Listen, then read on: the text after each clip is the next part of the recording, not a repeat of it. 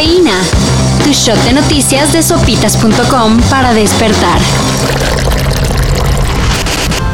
Nostalgia de aquellas épocas en las que con un billete de 20 te alcanzaba para todos los antojos y hasta regresabas con cambio.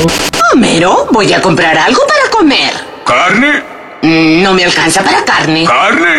Pues ni lo piensen, porque este 2022 viene con pésima actitud hacia nuestras carteras. Según los datos oficiales, la inflación alcanzó la espeluznante cifra de 7.99%. Y donde más pega es en la comida. Es por eso que decidimos inaugurar el Chilaquiles Index, para saber cuánto ha subido nuestro desayuno consentido. Los resultados, de miedo.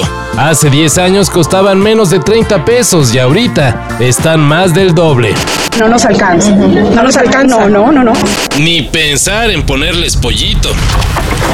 Y que se arman los cates en la mañanera. Bueno, no literalmente. No es para salir a decir, se acusa al expresidente Peña de lavado de dinero. No, En uno más de esos anuncios repentinos que salen del Palacio Nacional, se escapó una información importante. Resulta que la Fiscalía General de la República, o sea la FGR, investiga a Enrique Peña Nieto por supuesto lavado de dinero y el depósito de 26 millones de pesos a unas cuentas en Europa. El expresidente Copetón respondió en Twitter que esperará a que esto sea en serio. Y no solo una declaración al micrófono, para probar su posible inocencia. O sea, usted no es millonario. No, no lo soy.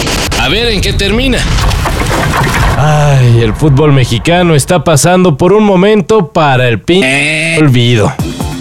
Mientras la selección varonil no entretiene a nadie, ni en el FIFA, la selección femenil se acomodó un tremendo fracaso. Perdieron 3-0 contra la selección de Haití y ya habían perdido contra Jamaica. Así que eso significa una terrible cosa. Que no se eliminaron de los Juegos Olímpicos de París 2024 y que las posibilidades de calificar al Mundial Femenil del 2023 se hacen diminutas. ¿Qué pasará en la mente en este instante de Mónica Vergara? Tenemos una generación muy joven que hoy se lleva un aprendizaje que estoy segura va a ser valiosísimo. Y siempre he creído, el trabajo es lo que te saca adelante y eh, te pone en donde tienes que merecer. Una generación de futbolistas que prometía cosas grandes, pero se metió en una pesadilla de partido. Mucha posesión, cero ideas y desesperación conforme pasaban los minutos. Ahora, pues a intentarlo en el siguiente ciclo. Noticia gacha, bastante otaku y de esas que te rompe el corazón de las cartas. Se murió a los 60 años Kazuki Takahashi. Para los no empapados en el tema o para los que no ubicábamos ni el nombre, Takahashi es nada más y nada menos que el creador de Yu-Gi-Oh! Una de las historias japonesas más exitosas de todos los tiempos. Su anime, sus personajes y su juego, que vendió más de 35 mil millones de cartas, desencadenaron la locura en el mundo entero. Será una basura para ti, pero para mí es una genialidad. Mucho mejor que Goku. Con eso te digo todo.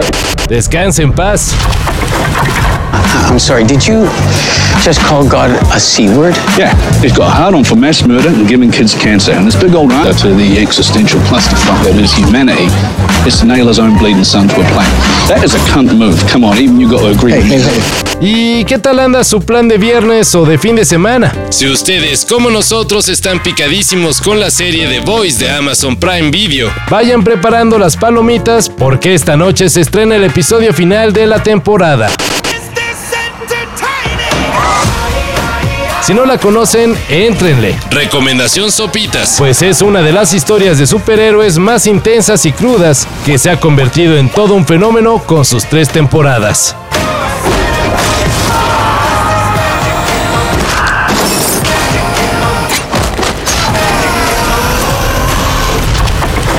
Todo esto y más de lo que necesitas saber en sopitas.com. Cafeína. Shot de noticias de sopitas.com para despertar.